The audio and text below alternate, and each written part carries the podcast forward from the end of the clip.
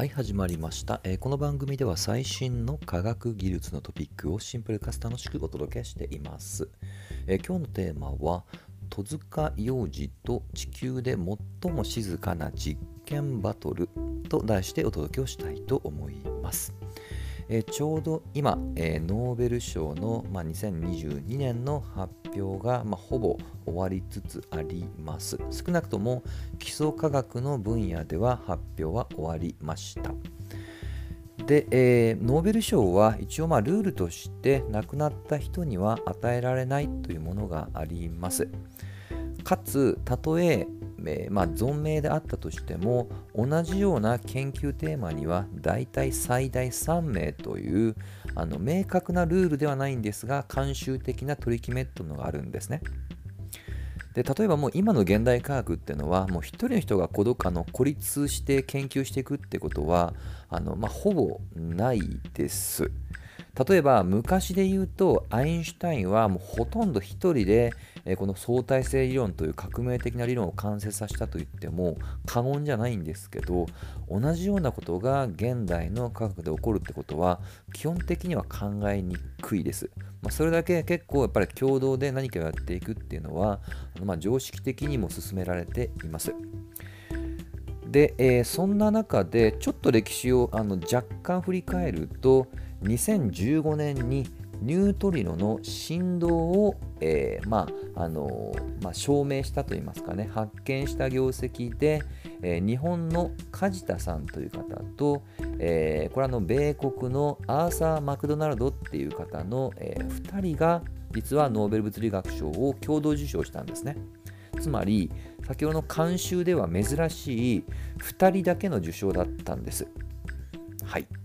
もちろんあのこの世界中でこの2人しか研究していないわけじゃないので、ま、普通に考えると、まあ、ちょっとね首をかしげる、えーまあ、選定でした。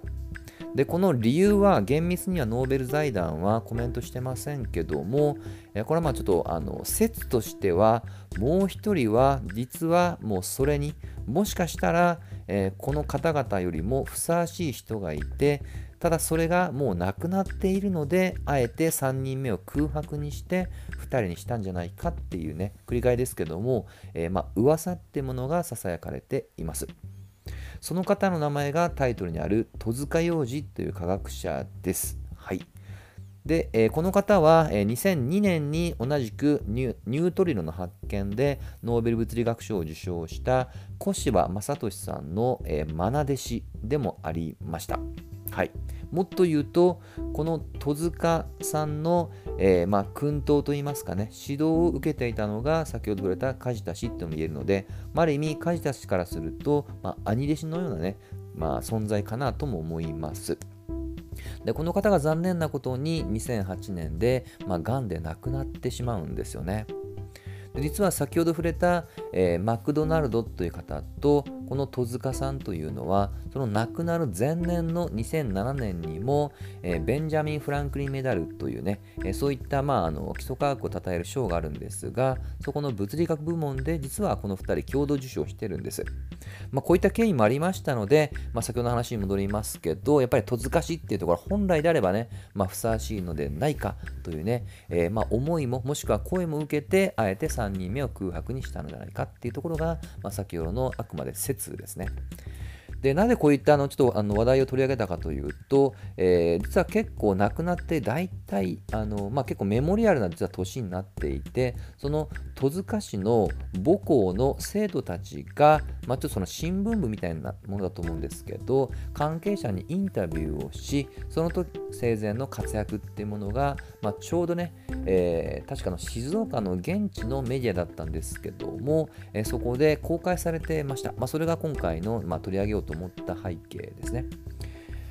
で、えーまあ、これはあのーまあ、公開されているので検索するのは見える分かると思います。まあ、戸塚幼児っていう言葉で検索するとね、えー今あのすぐヒットすると思いますので、ぜひ関心持った方は、まあ、今日振り切れない、えーエピソードとか結構満載ですごい人がいるんだなってことを私もあまり知らなかったので、改めての感じた次第です。実はこの方なんですけど、まあ、亡くなった、がんで亡くなった以前に、あの実は2001年に髪を噛んでデで実は大規模事故っていうのが当時起こったんですよ。はい、たった一つの,、まあ、あの光電電子管というね一つの機器が、えー、まあ、故障をしてそれが連鎖反応で一気に、えー、まあ、あの数多くの光電管を、ま壊してしまったと。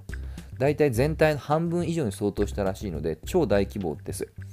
でその責任を取ってじゃあ隕石辞任をされてるんですね。ただし、それだけだとね、ちょっとあのいまいちに思うかもしれませんが、えー、当時、その、えー、事故を受けて、当然現場は落胆しているわけですが、えー、それでも諦めずに、えまあ、勇気をね、あのまあ、励まし、励まして、リーダーシップを発揮して、えたったの1年間でその修理というものを回復できたっていうのは、これも誰も認める戸塚市の、まあ、功績っていうね、そういったインタビューも、えされていました。はい。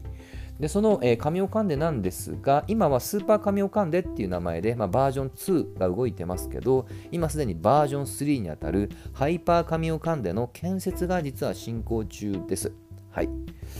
まあ、これはぜひね、あの神尾カンデ公式サイトを見ていただければ、まあ、結構ね、美しいね、あの画像とか結構ありますので、おすすめします。であの日本は結構こういったニュートリノの実験が、まあ、結構リーダーといいますかね一番進んでるようなイメージがありますけど実は、えー、アメリカに最大のライバルがいます。でこれはあのつい最近の米国の科学雑誌のサイエンス誌でまさにこの2つの研究所の、えー、比較というものをね、えー、実は、えー、長々と記事で書いています。サイエンスっていうねところで公式サイトでもウェブで公開されています。まあ、ちょっと英語なのでね若干小難しいところあるのでちょっと淡白に要点だけを今解説をしますとまずちょっとその両者の違いの前に、えー、なぜニュートリノを計測するのかっていうそもそも目的なんですけどこれは2つの研究所共通でちょっと小難しいことを使うと CP 対称性の破れというものを実験から、えー、確認をしたい。まあ、ちょっとあのピンとこないと思いますけどこの言葉は要はえー、我々今のおなじみの物質ってありますよね。電子とかあの陽子とか中性子とか。大体そういったものには理論的には物質の、えー、逆の性質を持つ反物質っていうものが、えー、存在するはずであると。これは20世紀の初頭にディラクっていう方が、え、明らかにしました。ただ理論はそうなんだけど現実には反物質のほとんどない。なぜか。これ結構深いミステリーでそれは宇宙の初期つまり物質が誕生した時に、え、対称性が破れたからではないかという仮説が比較的有効とされています。それを証明するために実はニュートリノの、えー、計測をすることで、えー、まあねあの、まあ、天下り的とは言わないですけども論理的に、えー、その因果関係が、まあ、証明できると。はいまあ、実はこれもね、さっきのサイエンス誌では若干物も言いもあったんですけど、基本的にはそれが目的だと思ってください。で話を戻すと、え、それを目的として、えー、最大のライバルが米国にあり、このプロジェクトの名前を頭文字を取って DUNE というプロジェクトです。D-U-N-E ですね。はい。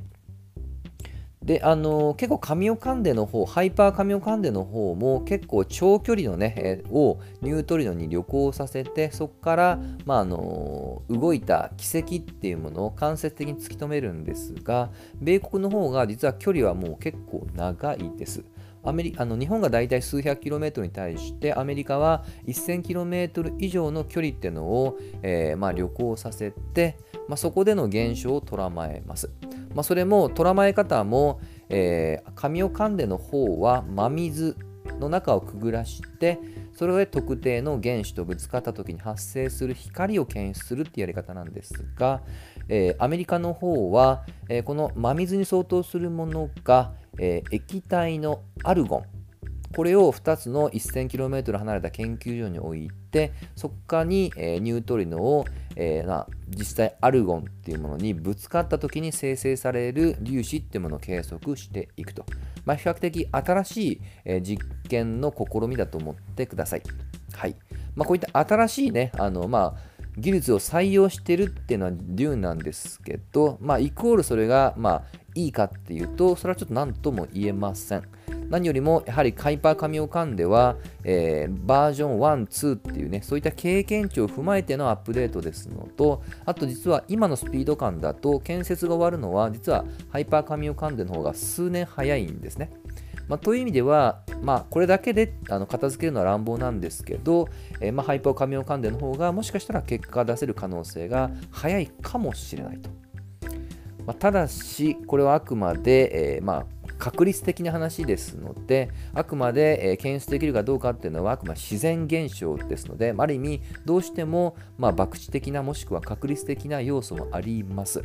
ですので、えー、場合によっては、この2社が、えー、静かにね、研究、あの検出を待つだけじゃなくて、お互いの研究をね、うまく補完し合ってタッグを組むっていう可能性もあるっていうね、そういったコメントも先ほどのサイエンスの、まあ、ライターのあの、まあ、コメントにはありましたと。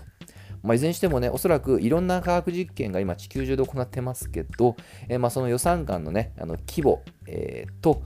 え、その、それと比較して、え、その実見の静けさがね、相当高いレベルで要求されますので、まあね、なかなかあのこの研究っていうのはね、まあ、バトル、最も静かなバトルっていう意味では、まさにふさわしい表現かなと思います。まあ、ただね、どっちが勝つかどうかっていうよりは、えー、まあ前半に触れたような戸塚市みたいな、まあ、隠れたヒーローっていうものがいるんだよっていうことと、あとはどっちが勝とうが負けようが、え、やはりその科学の進歩として今回はなぜ反物質がなくなったのか宇宙の物質の生まれた背景を明らかにするっていうね極めて、え、まあ、重要な素粒子物理学の、まあ、進展っていうのも関わってきますのでこの2つのね観点で、え、まあまあ、一歩どころかね、2歩も3歩も進むことを心から願って終わりにしたいと思います。え、そういうことで、え、また次回一緒に楽しみましょう。out.